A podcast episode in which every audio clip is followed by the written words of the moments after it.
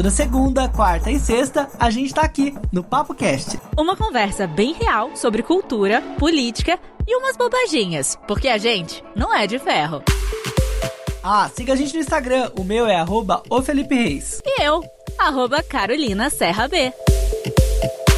Papo Cast no ar nessa quarta-feira. A gente teve uma pausazinha aí na segunda-feira. Aquelas loucuras de pandemia, de quarentena, a gente faz uma coisa ali, faz outra aqui. Surgiram novos compromissos também, principalmente do meu lado. E aí eu dei uma falhada. Então a gente deixou pra ter esse encontro aqui belezinha na quarta-feira, né, Carol? Ah, que bom, porque quarta-feira realmente é o dia que a gente tá aqui. Foi só. Foi ssó pra dar um respiro, né, Felipe? respiramos e estamos de volta aqui no PapoCast. Para você que não sabe, estamos no Instagram, siga a gente lá no arroba o PapoCast. A gente adora receber comentários, muitas mensagens lá no direct. Mande que é aí uma forma da gente conversar de forma mais rápida, pessoal. E a gente também tem nossos Instagrams pessoais, como a gente disse aqui na, na abertura também. Pode seguir a gente que a gente adora um biscoito. Eu adoro um biscoitinho. Olha só, hoje a gente vai falar sobre vários assuntos, mas antes, Felipe, é, tem uma notícia que, óbvio, a gente vai dar, mas que você provavelmente que está ouvindo já deve saber, que são mais de 30 mil mortos, né? E ontem o Brasil bateu recorde com 1.262 mortes em 24 horas. Em vários locais o comércio está aberto, as coisas estão voltando ao normal. E o Bolsonaro disse o seguinte: a gente lamenta todos os mortos, mas é o destino de todo mundo. Como é que a gente vai vai ficar bem, né, com um cara desse falando isso? Quem é esse cara, meu Deus? Quando é que ele vai sair? Só fala coisas absurdas, né? A gente fica chocado sempre. Daqui a pouquinho a gente vai falar de novo sobre isso, porque teve é, novidades aí no mundo dos vazamentos, né? O Anonymous, famoso grupo de hackers, está de volta já vem divulgado coisas dos Estados Unidos e tem também vazamentos aqui do Brasil que podem ser deles. A gente vai falar daqui a pouquinho sobre esse assunto. A gente também vai comentar sobre o movimento que rolou na terça-feira do Blackout Thursday. Você vai entender como é que foi, é, como é que foram os posts, entender também como teve algumas pessoas que não gostaram desse movimento, enfim. Vamos falar melhor sobre isso daqui a pouquinho. E para dar um relax, a gente vai aprender uma coisinha básica que dá para você fazer no apartamento, na sua casa e relaxar durante a quarentena, que é uma hortinha. Isso mesmo, vamos plantar, vamos relaxar. Vamos aprender aqui com uma thread do Twitter como a gente pode fazer uma hortinha em casa e dar um relax né, nessa quarentena que não tá fácil. Só tem notícia ruim, né, menina? No papo do dia, a gente vai conversar com a Ivanise Esperidião da Silva. Ela é fundadora do Mães da Sé, no nosso papo de hoje, a gente vai falar sobre os desaparecidos.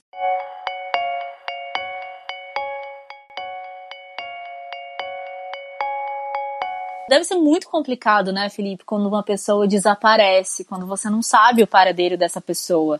E a gente quer saber um pouquinho mais sobre esse assunto, por isso mesmo, a gente chamou a Ivanice Esperidião da Silva, que ela é fundadora das mães, do grupo Mães da Sé.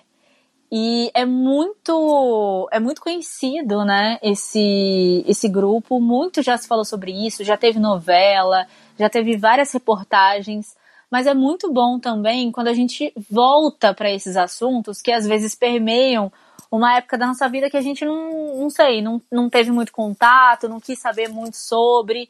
E aí a gente parou para pensar, e aí, quando uma pessoa desaparece, o que que acontece? é bem bizarro, né? Porque a gente sempre para para pensar sobre esse assunto e a gente ouve muitos casos e não, não tem como a gente saber como que funciona exatamente o processo. Então a gente trouxe aqui a Ivanise porque ela tem uma experiência muito particular, até por isso ela fundou essa ONG por conta de uma coisa que aconteceu com ela. Ivanise, muito obrigado pela sua participação. Eu já queria começar perguntando como foi esse contato, né, com o desaparecimento, né? Como foi o desaparecimento da sua filha? A minha filha Fabiana Esperidião da Silva desapareceu no dia 23 de dezembro de 95. Com 13 anos, ela saiu de casa por volta das 20 horas, acompanhada de uma outra colega que morava a 300 metros de distância da nossa casa e foram visitar uma terceira pessoa que estava fazendo aniversário naquele dia, que era uma coleguinha de, de classe, de, que estudavam na mesma sala. foram até o local. É, não tinha festa, elas só, só foram dar um abraço de feliz aniversário na, na amiga, deram um abraço na, na colega de feliz aniversário e voltaram para casa, cada uma seguiu em direção à sua casa.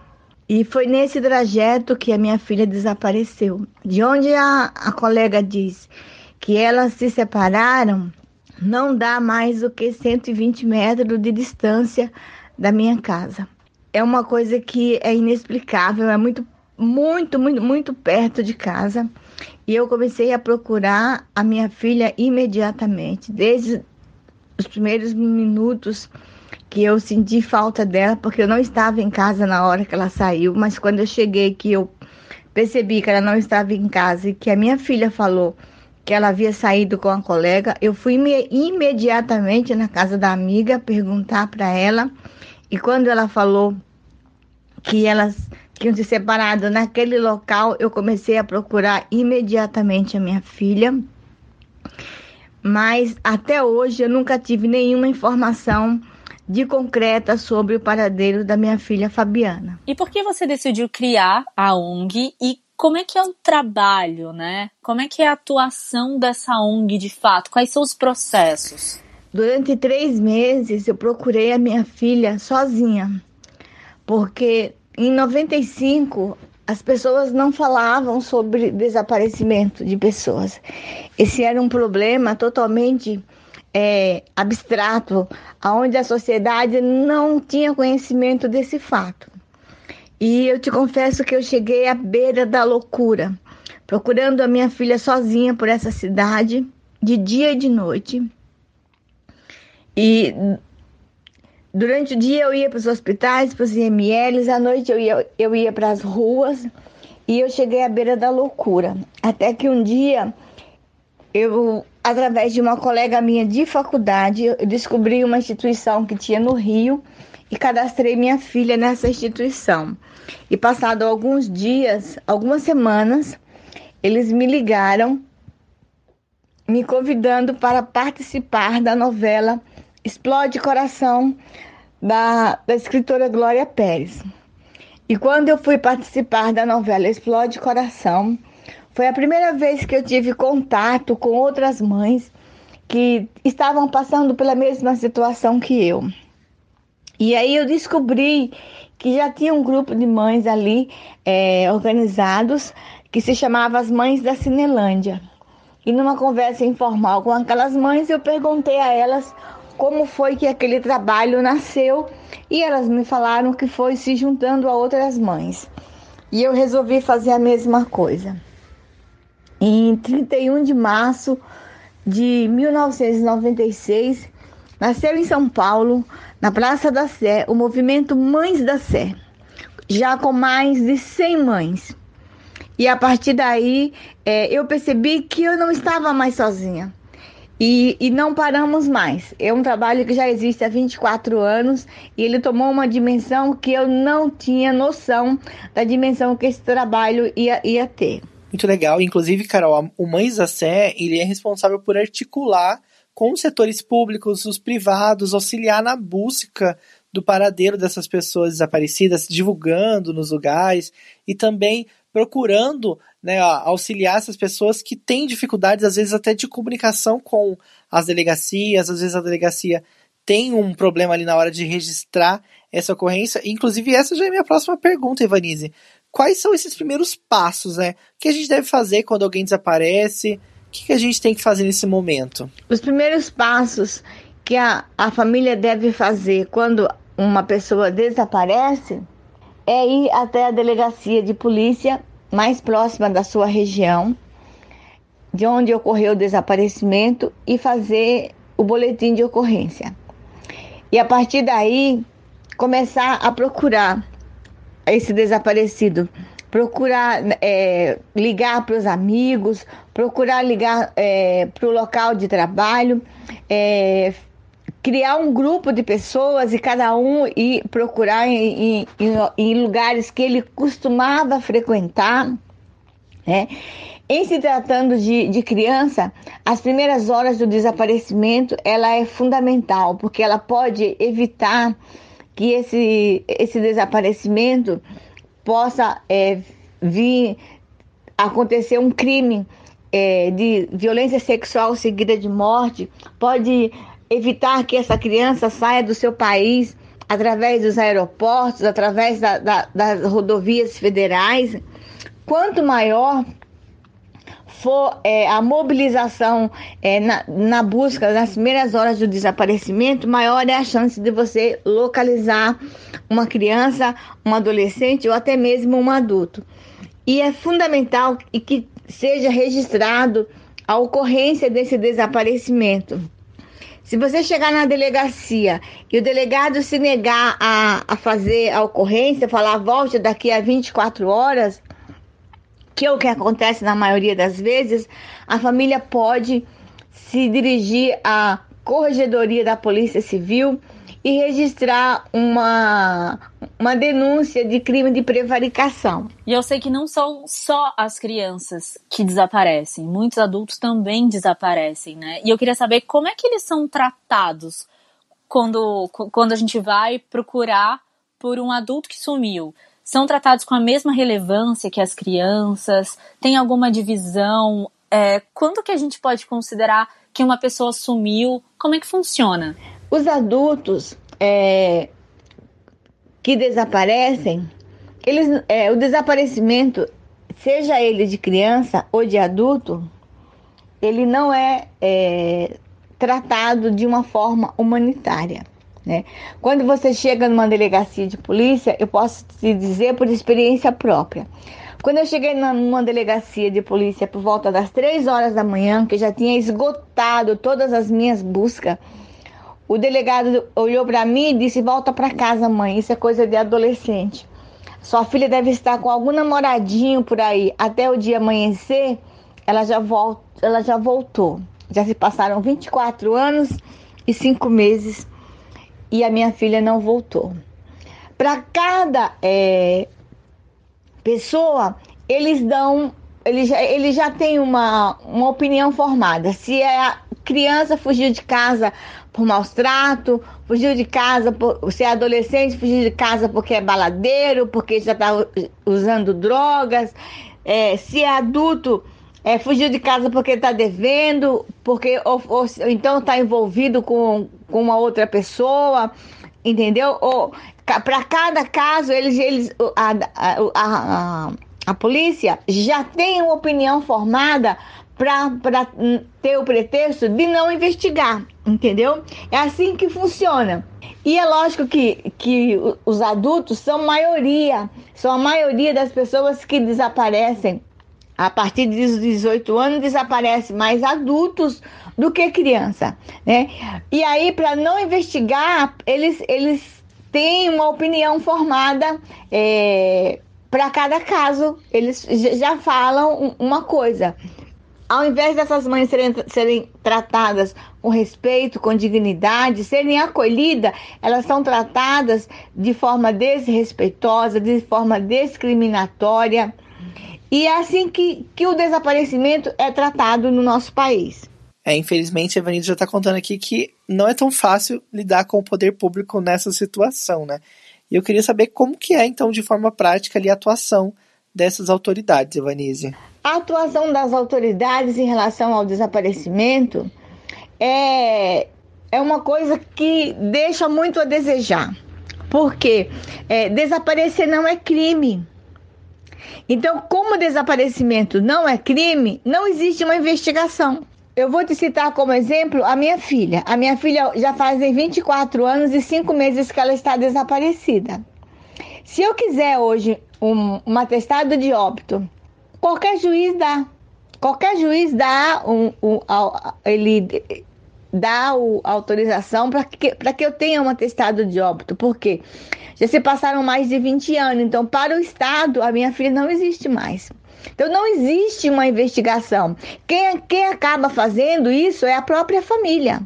É a família que vai atrás das informações, é a família que, que, que vai para a rua, é a família que muitas vezes se, se arrisca no, no meio da, da, da, Cracolândia, é a família que, que às vezes acaba fazendo coisas que até de forma é, colocando em risco a sua própria vida, porque não existe não existe investigação, não existe investigação em relação ao desaparecimento de, de pessoas no, no, no, Brasil. Se você chega na delegacia, você quando você chega na delegacia, ao invés de você perguntar para o policial, ele que pergunta para você, mãe, você tem alguma informação é, do seu filho? Infelizmente, é assim que o problema é tratado sobre o, o desaparecimento, seja de criança ou seja de adulto. O desaparecimento ele é um problema invisível aos olhos da sociedade e aos olhos das autoridades e do poder público. É, Carol, acho que é até legal a gente chamar um delegado especializado nessa área mais para frente, porque é muito sério, né? É até quase uma denúncia que a Ivanise faz aqui, que muitas vezes as pessoas não conseguem é, nem denunciar né, a perda do seu ente querido. O policial fala que não, isso é bobeira, ou ah, foi sair com os amigos, principalmente quando é adulto, né? Fica mais complicado, às vezes, até convencer as autoridades de fazer esse boletim de ocorrência. É triste saber de uma coisa assim tão grave, né? Pois é, ainda bem que a gente que a gente trouxe esse papo e que a gente pode agora realmente olhar com, com, com mais respeito também para essas pessoas, porque a saúde mental da família inteira, né, é comprometida e se informar melhor sobre, sobre esses casos, porque pode ser que você nunca tenha conhecido ninguém que desapareceu ou alguma família que já passou por esse por esse fato, mas é muito duro, é muito difícil e se todo mundo puder ajudar, por que não, né? Se você quiser saber um pouquinho mais sobre a história desse grupo, sobre o Mães da Sé e também sobre a história de da Ivanise, né, de outras mães, é só você acessar mãesdacé.org.br. E saber também que o Mães da Sé ajuda no atendimento psicológico dessas famílias. Isso é muito importante. Então, se você sabe de alguém que está passando por um problema difícil por conta do desaparecimento de algum ente querido, você pode procurá-los lá. Vai ter assessoria, inclusive jurídica também, advogados que vão auxiliar você nesse, nessas questões e parceria com várias outras instituições. É muito importante porque é um momento bem difícil e eles fazem esse trabalho há muitos anos e com muita seriedade. Gratidão total aí ao Mães da Sé por ter colaborado com a gente e entender um pouco melhor sobre esse assunto, né?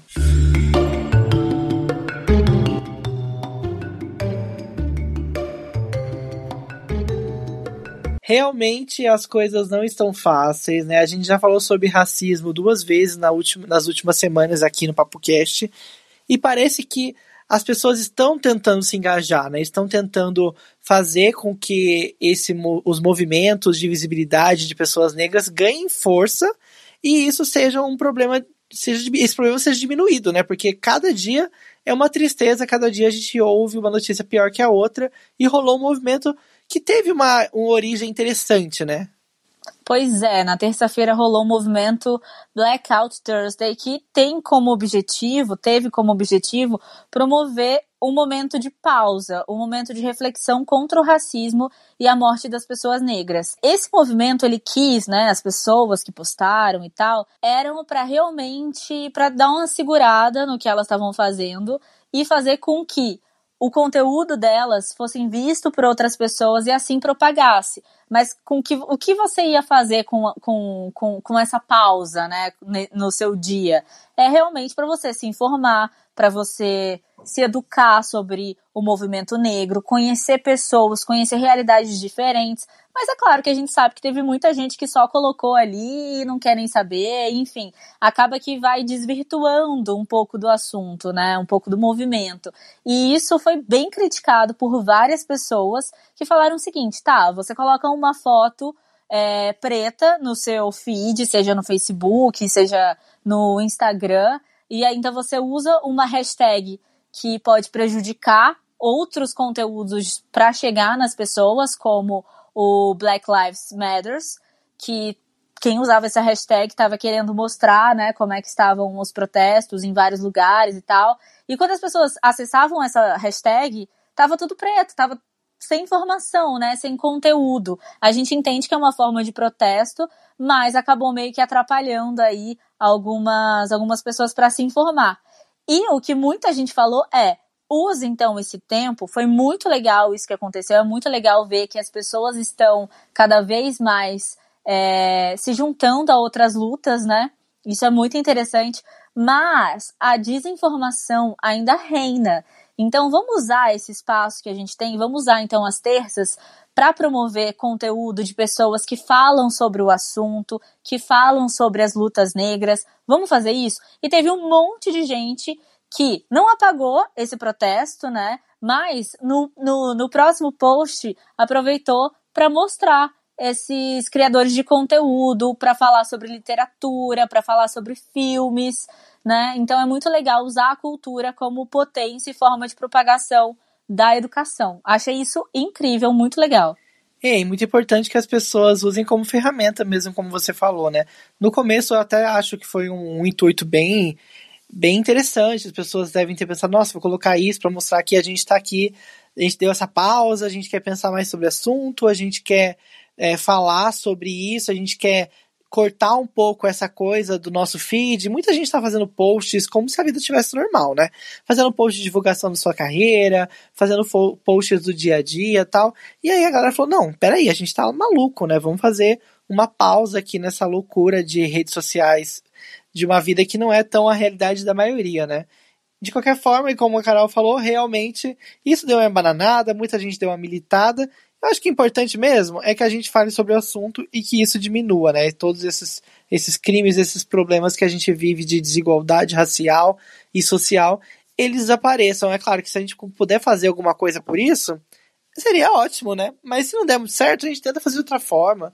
É que muita gente leva ao pé da letra, né? Fica naquela militância que não dorme, que também eu acho assim, eu acho que não foi ruim, não foi de todo ruim, né, o movimento. Mas a galera, tipo, não. tipo, né, pegou e levou também como uma um apagão mesmo ali de uma, um contexto histórico e noticioso que era muito importante que estivesse no feed, né? E de repente nosso feed está todo preto. É, acaba que vai desvirtuar de uma outra de uma outra hashtag que que tava fazendo valer também, né? Mas também acho que não é não foi ruim, foi com um intuito muito bom, levando também em consideração que várias plataformas de streaming também se dedicaram aí a fazer pausa, a Apple Podcast, o Spotify, eles dedicaram os minutos em que o George Floyd ele sofreu, né, na, na, asfixiado pelo joelho ali do, do, do, policial, exatamente, acho que foi 8 minutos e 27 segundos, eu não sei exatamente os segundos, é 8 minutos e alguns segundos. Eles colocaram um, um silêncio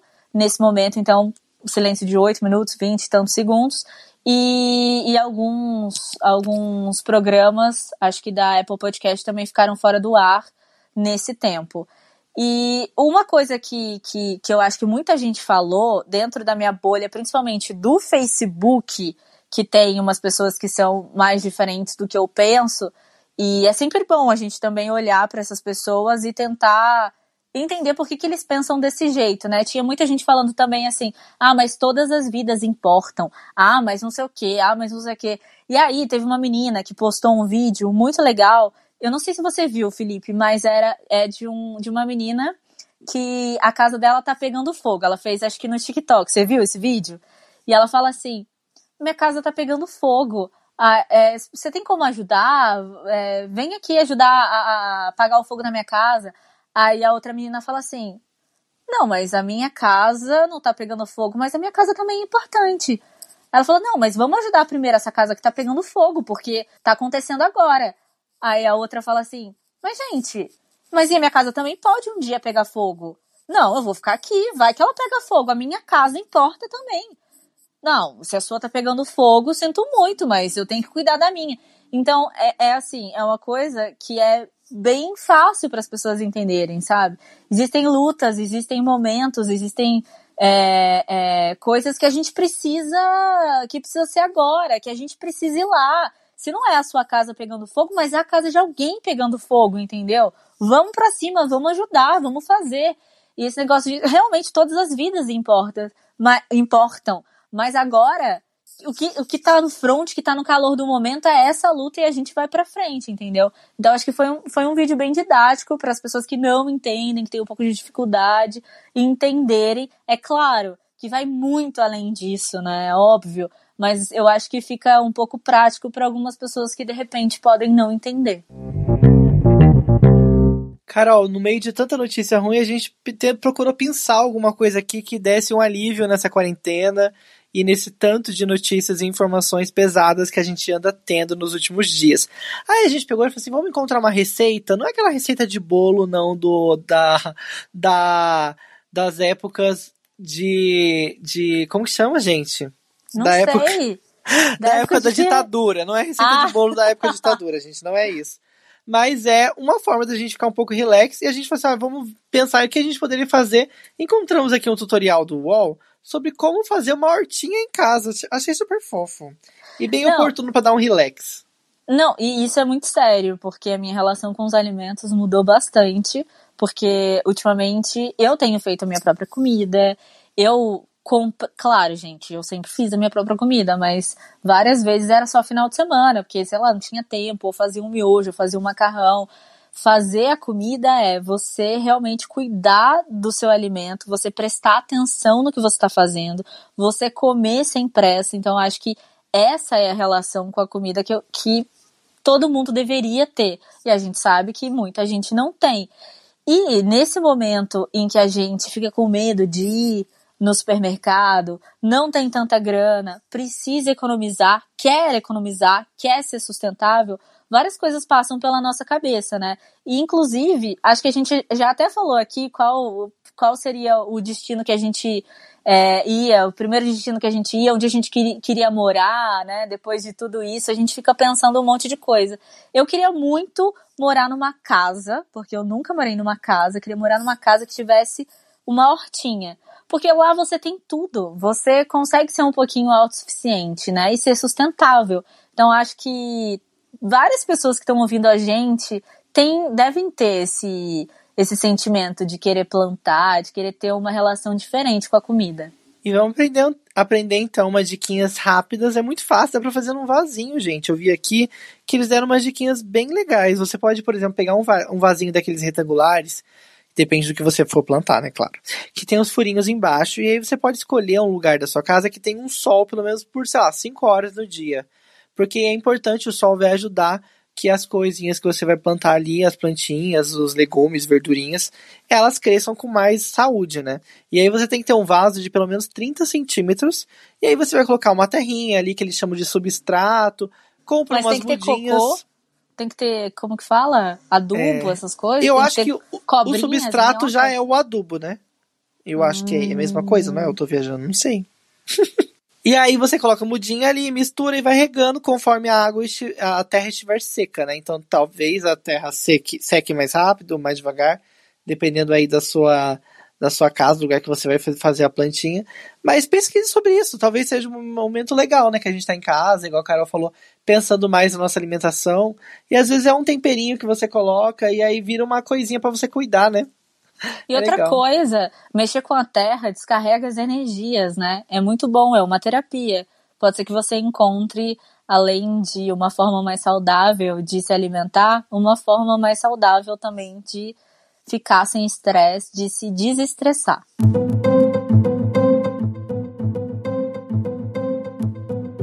Carol, aquele grupo famoso, Anonymous, era assim, foi um, acho que em 2016, 2013, não lembro exatamente. Eles tiveram um auge, né, no mundo todo. E tem inclusive uma repartição do Anonymous aqui no Brasil, são hackers que fazem várias vários vazamentos, que fazem várias coisas relacionadas principalmente à política, à economia, liberam assuntos polêmicos, notícias que as pessoas não querem dar, e parece que eles voltaram à ativa, tanto nos Estados Unidos como aqui também no Brasil, né? Eu acho que a gente precisava do Anonymous de volta. Muito, muito. A gente cada vez mais se vê num filme, né? Parece um filme. E ele também, eles, né, sugeriram que a gente investigasse o Bolsonaro, porque parece que ele tinha ligações com o John Casablancas, que foi um empresário muito conhecido no mundo da moda. A Gisele Bündchen também estava tava ele, acho que ele, ele conheceu, ele lançou, sei lá, Gisele Bündchen e outras top models, e ele tava no Rio, né, de 2003 a 2013, e o grupo não explicou como é que eles tinham uma ligação, o Bolsonaro com esse cara, mas falou pra gente investigar. E aí você pode estar pensando, nossa, tá, eles falaram isso, mas quem eles são? É uma pessoa que fala isso? Como é que eles sabem das coisas aqui no Brasil? Como é que eles sabem das coisas em todo o planeta Terra? E aí, Felipe, quem são esses caras, essas meninas? Então, na verdade, esse é um grupo formado por vários hackers, né? Eles surgiram lá atrás, quando decidiram fazer uma retaliação da cientologia. Porque o Tom Cruise fez um vídeo, uma publicação falando sobre a cientologia, que é tipo uma religião, a cientologia, né? É uma coisa muito louca, é. É, e aí esse grupo fez uma retaliação tal. Eles dizem que não tem um líder, né? Mas eles são eles, eles têm a identificação visual daquele V de Vingança, de um filme até que um pouco antigo já, né? Tipo, do começo dos anos 2000, talvez, que tinha aquele cara que era o vingativo, né? O que era anarquista. É uma queria... é de uma HQ, de uma HQ do Alan Moore. Sim, e aí teve um filme famoso, né, dessa HQ, que estourou no começo dos anos 2000, acho que é 2013, não sei, 2003 eu acho. É nessa época aí.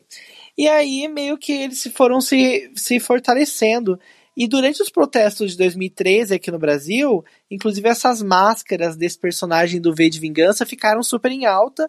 E eles têm até o grupo Anônimos, eles têm aqui uma, uma repartição, né? Digamos, tem uma galera que é adepta a esse grupo que está aqui no Brasil. E eles tinham uma conta no Twitter, inclusive essa conta saiu do ar, eu acho que é agora nessa volta, por conta dos ataques que eles fizeram à família Bolsonaro. Disseram que isso tem a ver, que durante oito anos eles já tinham essa conta e nunca deu BO, e agora alguém tentou silenciá-los. O filme é de 2005. É, então, gente, tô viajando. Não, mas você falou 2000 e... Você Três, falou por aí. Lá. Você falou por aí. e aí, eles divulgaram, quer dizer, acham que foram eles, né? Não sei se eles se pronunciaram até agora, não, né? Eu acho que tem, tem um vídeo deles que está circulando na né, inglês e tal. É, que eles que... falam. Esse do Bolsonaro e do Casablanca, eles foram eles que falaram mesmo. Mas foram divulgados agora CPFs, foram divulgados endereços, algumas informações sobre o Bolsonaro, sobre o Ventralb e também sobre o velho da Havan, que eu esqueci o nome dele. E aí, inclusive. E sobre a Damares a ministra das crianças. Sobre a Damares, é. Inclusive, o, o. Como chama o cara da van, gente? Não quero ficar falando velho da van. Ai, meu Deus, eu esqueci. Fernando Lag? Não, Fernando... eu vou, vou procurar aqui, já te falo. Procura aí. E aí, o que que aconteceu? Luciano é, Hang. Luciano, Fernando, sei lá o que que eu falei. Inclusive, falaram que ele recebeu a parcela do Corona Voucher. Já recebeu, ele estava incluso, para você ver como realmente acontece um lapso, né? Tem, tem um buraco aí nesse Corona Voucher, em todas as camadas burocráticas desse negócio, que tem muita gente que tá recebendo e que não precisa, e tem outras pessoas que precisam realmente e não estão recebendo. É claro que ele não foi lá fazer o cadastro dele na caixa, alguém deve ter feito por ele, e ele simplesmente foi, foi cadastrado. Por quê? Qual é a falha desse negócio? Assim como também os presos, que o Fantástico levantou uma matéria sobre vários presidiários que não teriam como ter esse acesso a esse benefício e conseguiram, pessoas brasileiras que moram fora do Brasil, mas que usaram o endereço daqui, conseguiram, pessoas até que ganham bem fora do Brasil, em euro, e conseguiram esse benefício. É uma tristeza e mostra a fragilidade do sistema, né? Pois é, mais uma vez mostra, mostra essa fragilidade mesmo dos sistemas aqui do Brasil. Mas voltando aos anônimos, eles orquestraram várias ações.